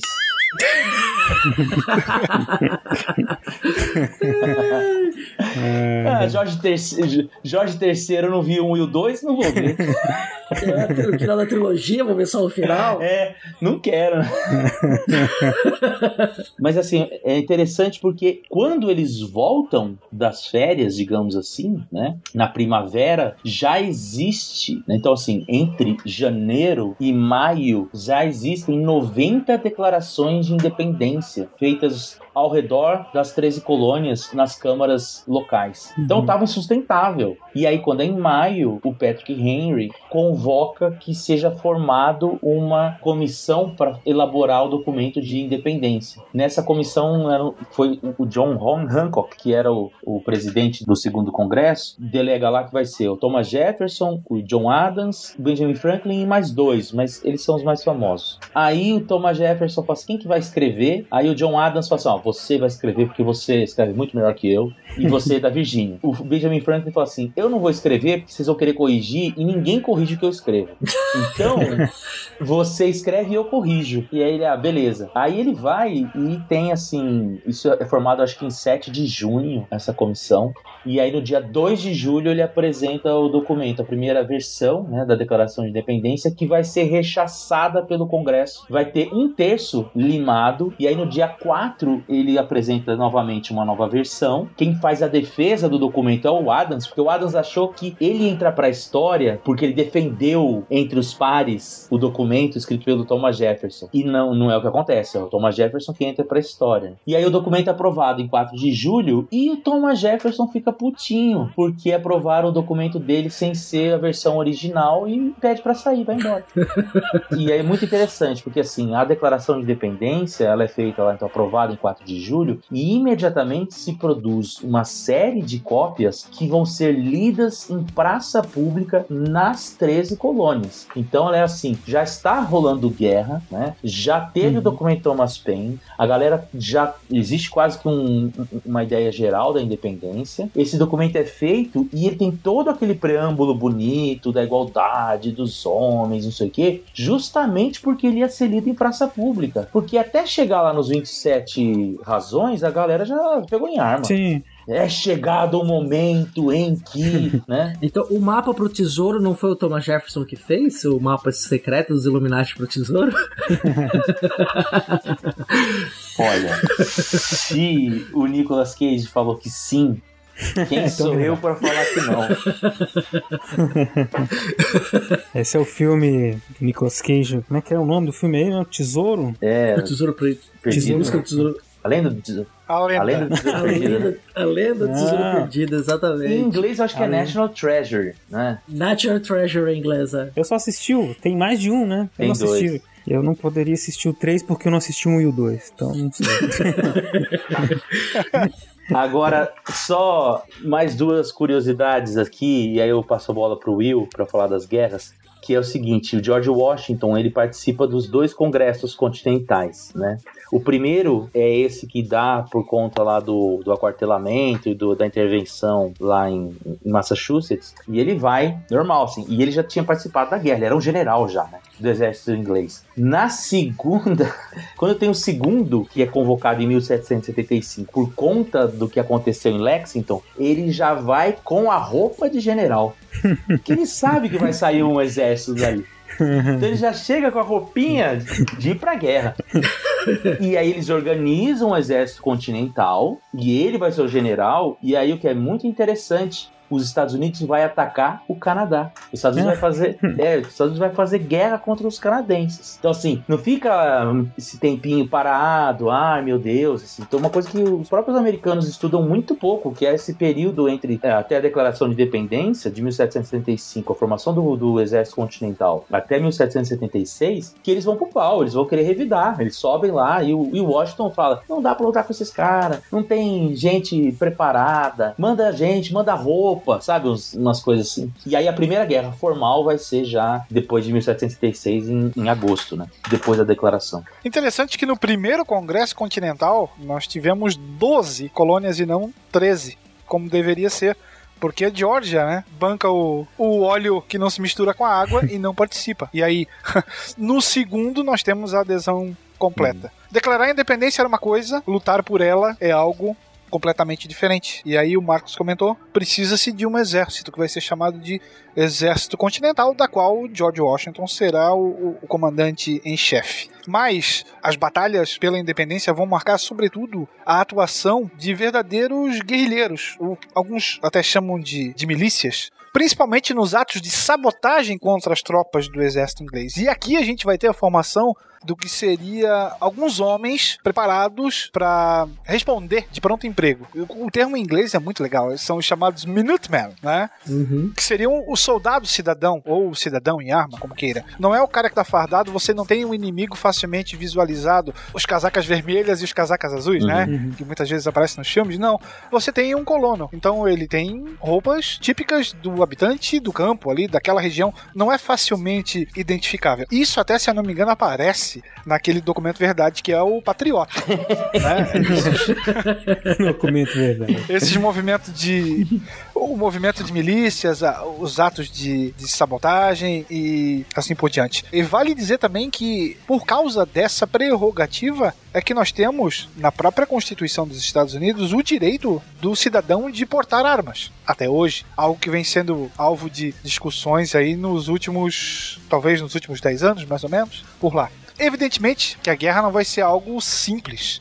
A gente está falando da maior potência mundial militar da época, que era a Grã-Bretanha. Para cá não vão ser enviados apenas recrutas, mas nós vamos ter grandes comandantes de tropa passando por aqui. Nós vamos ter um período considerável de batalhas. E a gente vai ter reveses tanto de um lado quanto de outro. Tivemos, ora, vitórias em número menor de colonos, em número maiores, sim, dos exércitos do rei.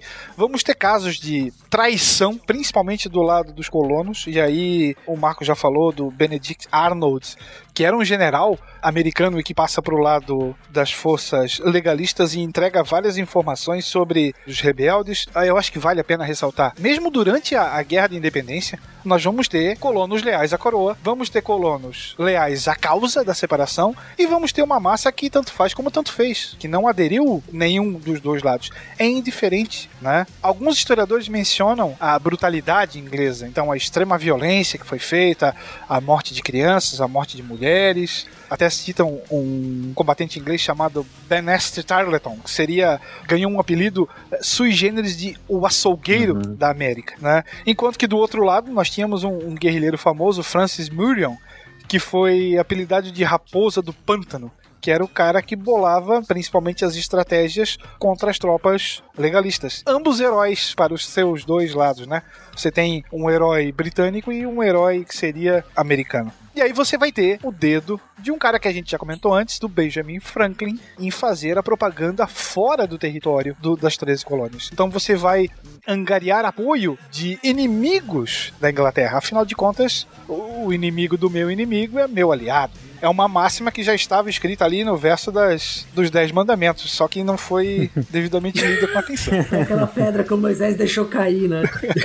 E aí você tem é, o apoio sendo ofertado por parte da França, da Holanda e da Espanha. A França, inclusive, envia um exército e a marinha, e aí a gente vai ter um personagem famoso depois, que é o Marquês de Lafayette. A Holanda, claro, vai aproveitar desse métier para fazer alguns ataques de colônias na região das Antilhas. Afinal de contas, essas rivalidades europeias vão muito além do que essa situação enfrentada pelos colonos. E aí, esses países que têm birra ou que são inimigos da coroa inglesa apoiam de braços, braços, fuzis, munições e equipamentos abertos a causa dos, dos colonos. Isso vai fazer com que, principalmente a entrada da França e da Espanha, vai acabar mudando o, o rumo da guerra. Você tem um deslocamento do eixo de combate mais para o sul, até que nós tenhamos a, a decisiva batalha de Yorktown, na Virgínia. Então, ali 1781, mais ou menos. E logo depois, o que muitos consideram aí a, a pá de cal da pretensão da coroa,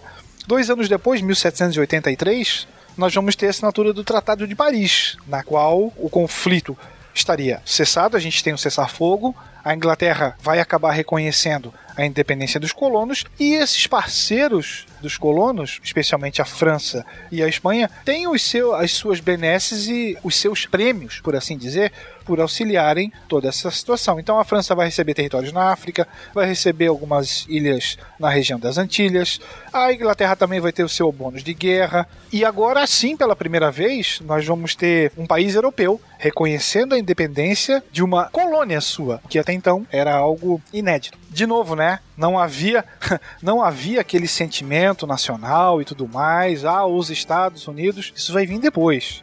Nós temos um sentimento anti-britânico, anti-coroa. Algo que vai dar liga para que a gente tivesse essa união de esforços. O daqui para frente vai ser muito mais complicado que as próprias batalhas que serviram para que a independência ocorresse. Uma coisa interessante sobre a guerra é a historiografia que existe sobre a guerra, porque durante muito tempo os historiadores norte-americanos ficaram se perguntando como é que foi possível vencer a Inglaterra, que era o exército mais poderoso que já tinha existido até então. E depois que eles saem da guerra do Vietnã, a interpretação sobre a Revolução Americana muda, porque eles olham para o Vietnã e falam assim: foi mais ou menos isso que aconteceu. E aí vai surgir uma leitura que é a seguinte: não dava para não ganhar essa guerra, porque a guerra ia ficar constantemente escalando, né? Porque assim, os ingleses começam dois anos com vitórias e os americanos não se rendem nunca. Então aí vai do norte, vai para o sul, aí aparece o que o Will falou, né? O Minuteman. Aí aparece lá o, o Mel Gibson e com o Takap, né? Então. machadinha, machadinha. A machadinha, machadinha. Então, eles. É engraçado, depois da guerra do Vietnã, vai começar a ter uma revisão sobre a literatura de guerra da independência nos Estados Unidos. E eles vão começar a olhar para o negócio e falar assim: foi mais ou menos isso que aconteceu. Então, essa ideia de guerrilhas e tudo mais, né? De milícias e tal como sendo essa guerra espontânea. O cara ali, como eles viam acontecer no Vietnã, né? O, o camponês passava com a motoquinha de repente explodia, né? Então tinha essa mesma coisa. Assim, às vezes os ingleses entravam numa fazenda achando que iam ser acolhidos e de repente eram atacados, né? Então é interessante a gente pensar, né? Como essa própria experiência da, da história deles faz com que interfere na, na historiografia. Acho que vale ressaltar ali a questão de, para os indígenas, a, a, independência foi um retrocesso. Uhum. Afinal de contas, o, o, território foi repartido e invadido. Mulheres fora, os escravos. Existia um grande medo, né, de que essas ideias de igualdade e tudo mais fossem até as últimas consequências e que a escravidão pudesse viver um movimento de abolição. Uhum. Talvez uma autocombustão, né? É, então, para os negros, a independência praticamente pouco resultou, ou nada representou, a, a bem dizer. Inclusive, isso era uma das resistências à independência, era justamente o medo de que se espalhasse, né? É engraçado, né? curioso, né? Como que isso é compartilhado nesse mundo atlântico todo, né? O medo da rebelião, né? Dos servos, dos escravizados um pouco daquela rebelião que eu falei lá no, momento atrás tinha, tinha ligação com isso também, que ela juntava todos esses que eram. O texto se chama Os Párias das Nações da Terra, né? E é, são esses grupos de pessoas que aos poucos vão adquirindo essas noções de liberdade, né? De, do seu papel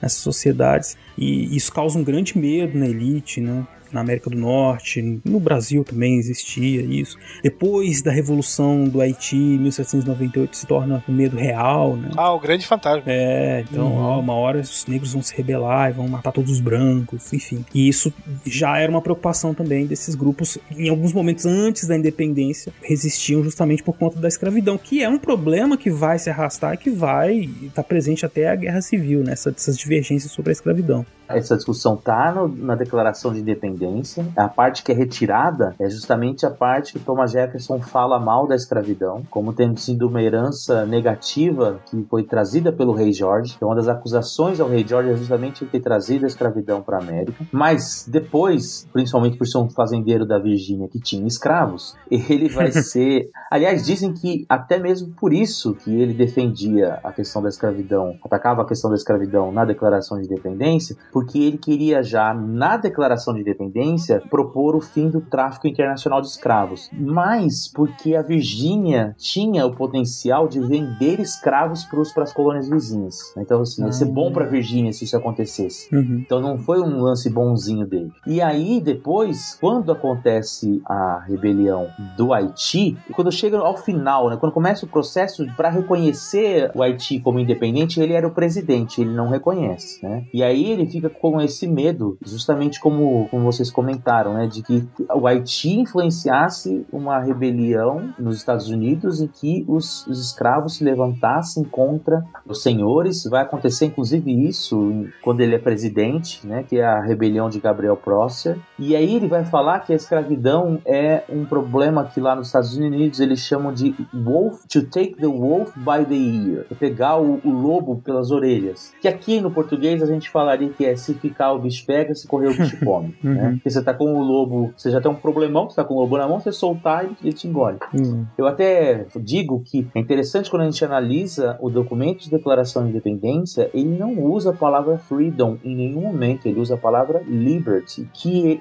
liberty tem muito mais a ver com o sentido de liberdade construída entre pares do que como uma liberdade no sentido da liberdade individual, do direito negativo e tudo mais, né? É muito mais uma noção de liberdade partilhada entre nós aqui que estamos escrevendo esse documento. Então isso é muito é interessante. E vai na, na própria Constituição depois, vai dar problema de novo. Na Constituição eles têm que fazer lá, eles não usam nenhuma vez a palavra escravo, eles falam outras pessoas, pessoas que não livres, mas eles não falam, Uhum. não usam a palavra escravo, porque tem a questão do sul, né? Só que lá tem a questão já, uma cláusula para ser discutida depois da Constituição e que vira lei no Código Civil, não no Código Civil não, mas no Código de Leis dos Estados Unidos em 1792, que é a lei do escravo positivo. Então, de fato, né, é a independência dos Estados Unidos para alguns, né? Uhum. E quem se deu muito mal também, depois da independência dos Estados Unidos, se deu mal, sim, depende do ponto de vista, foi a monarquia francesa, né? Que participou, saiu, quer dizer, saiu com algumas vitórias, mas recebeu de herança uma série de soldados que, que se viram influenciados naquela luta contra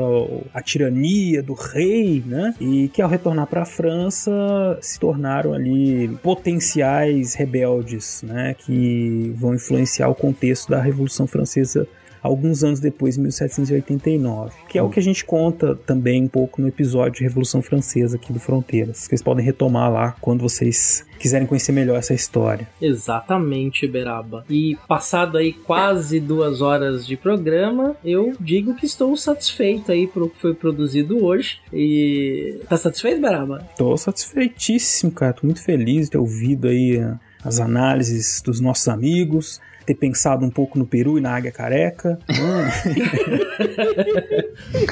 e eu acho que ficou bem, bem, bem claro aí como que é importante a gente conhecer essa história, porque ela influencia muito do que, que aconteceu nos outros países da América também, no mundo, né? E conhecer um pouco dos debates, da maneira como os norte-americanos, estadunidenses querem contar essa história e como a gente pode perceber na historiografia os embates aí para construir uma narrativa mais crítica que problematiza todos esses fatores que a gente trouxe aí para vocês, né? Então, uma história complexa, mas também muito interessante. A gente só não pode esquecer de um detalhe que eu acabei esquecendo de comentar, que é na independência dos Estados Unidos, na formação da Constituição, que se cria o presidencialismo, que vai servir de modelo de política para o restante da América, à exceção do Brasil, que continua sendo uma monarquia. Mas a figura do presidente da República é criada nos Estados Unidos, que até então era inexistente.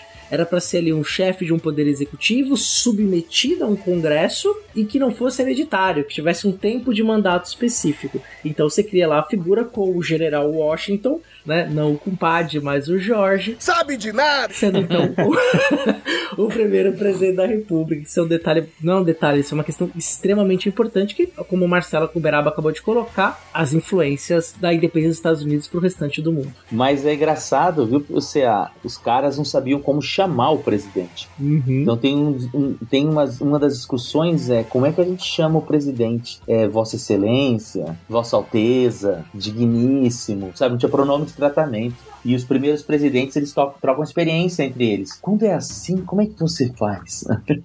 Porque eles estavam inventando essa figura, não existia, né? É Sim. Então, vou agradecer aos convidados, né? Muito obrigado aí, Marcos e ao Will, ambos da casa, né? Então, por favor, faça suas considerações finais aí, despeça-se dos nossos ouvintes. Bom, vocês sabem que vocês chamando, eu apareço aqui. Sou tipo Araquém. É... O showman?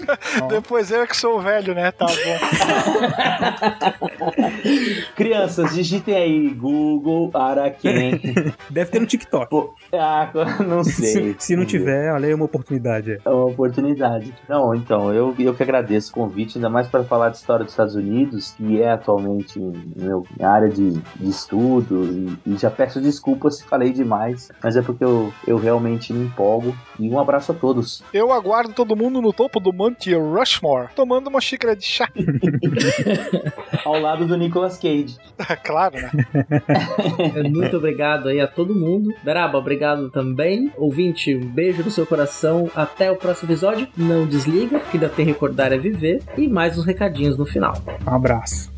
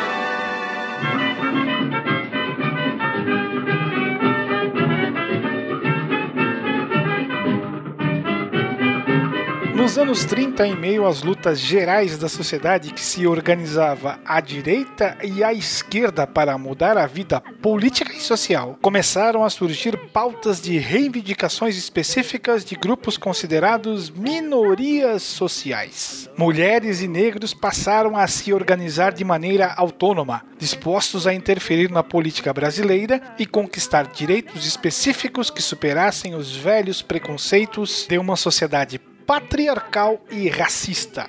Já nos anos 20, mulheres de todas as classes, trabalhadoras pobres ou madames ricas da sociedade, teciam críticas ao mundo público dominado pelos homens, ainda que sob perspectivas diferentes. Para as operárias, atuando nos sindicatos, a conquista de igualdade estava ligada à luta geral contra o sistema capitalista. Para as mulheres da elite letrada, a luta se focava no direito de voto. Em 1932, o Código Eleitoral finalmente previu o voto feminino, ainda que com algumas restrições, confirmado na Constituição de 1934 os afrodescendentes brasileiros também passaram a se organizar de maneira autônoma e sistemática a partir dos anos 20. As reivindicações iniciais variavam conforme o Estado. Na Bahia, surgiu um discurso identitário com base nas heranças africanas. Em São Paulo, os homens de cor, como eram chamados os negros, se pautaram por um discurso mais assimilacionista, lutando pela inserção em condições de igualdade na sociedade branca e burguesa. No Rio de Janeiro, a visão da mestiçagem como vocação da sociedade brasileira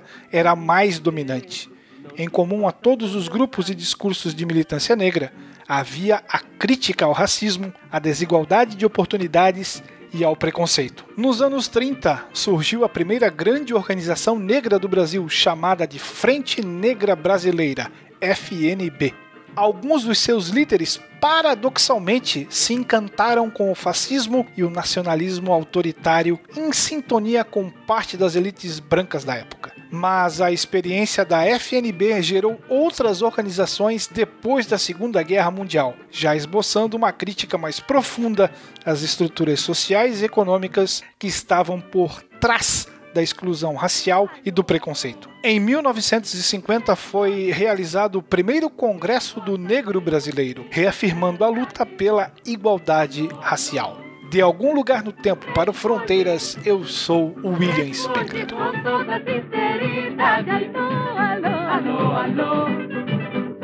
Responde se gostas mesmo de mim de verdade. Alô, alô. Responde, responde com toda sinceridade.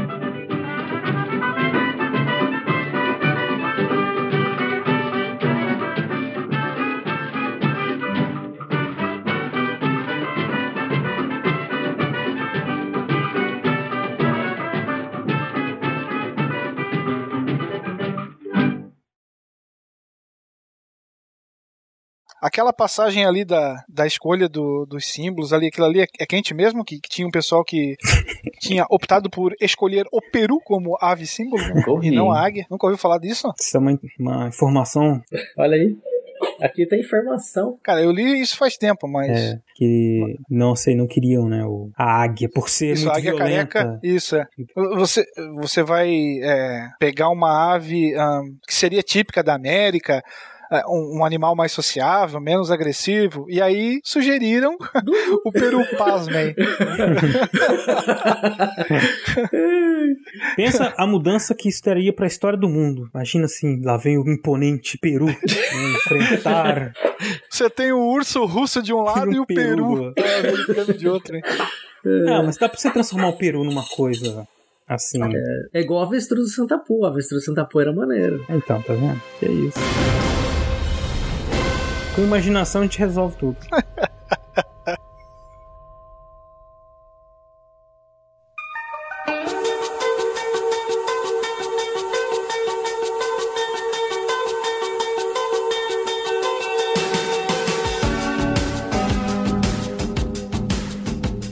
Esse programa, ele só existe graças à ajuda de todos os nossos padrinhos e madrinhas que muito carinhosamente nos ajudam lá no site no www.padrim.com.br barra fronteiras no tempo. Quem são então esses nossos mecenas CA? É, o nosso mecenato é composto pelos seguintes amantes, guardiões, cavaleiros, lords e ladies e mecenas da história. Alexandre Viana, Alexandro Júnior, Anderson Garcia, Andréa Silva, André Luiz dos Santos, Andressa Cardoso, André Pocinholo, Arthur Cornejo, Bárbara Marques, Carlos Alberto Palmezani, Carlos Alberto Júnior, Carolina Leon, Cláudia Bovo, Ceará, Eane Marculino, Elisneide Oliveira, Ettore Ritter, Fábio Medeiros, Felipe Rosa, Felipe Santana, Flávio Saldanha, Iago Mardones, Yara Grise, Isaura Soares, João Carlos Ariede Filho, João Gentil de Galiza, José Carlos dos Santos, Letícia Hartmann, Lucas Aquel, Luciano Beraba, Luiz Carlos Vedovelo, Manuel Mácias, Marcos Sorrilha, Maiara Araújo dos Reis, Moisés Antiqueira, Natália Farias, Paulo Henrique Dinúnzio, Rafael. Te mandei um e-mail, Rafael, e tô esperando a sua resposta para ver se você vai querer participar do grupo de padrinhos. Rafael Alves de Oliveira retornou. Rafael Ferreira da Silva. Rafael Machado Saldanha. Rafael Almeida. Raul Borges. Renata Sanches. Rodrigo Halp. Rodrigo Pimentel. Rômulo Chagas. Rubens. Senhor Pinto. Suzana Gonçalves. Thomas Beltrame. Tiago Gonçalves. Wagner de Andrade. William Scaquetti. William Spengler e o Padrinho Anônimo.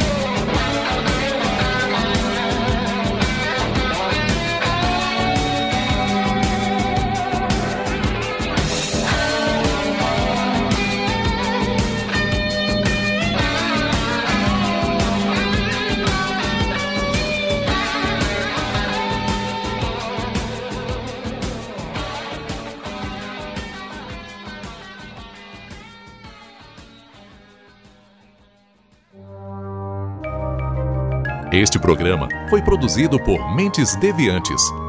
deviante.com.br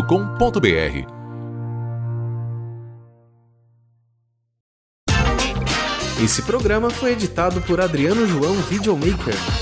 Produções audiovisuais e podcasts.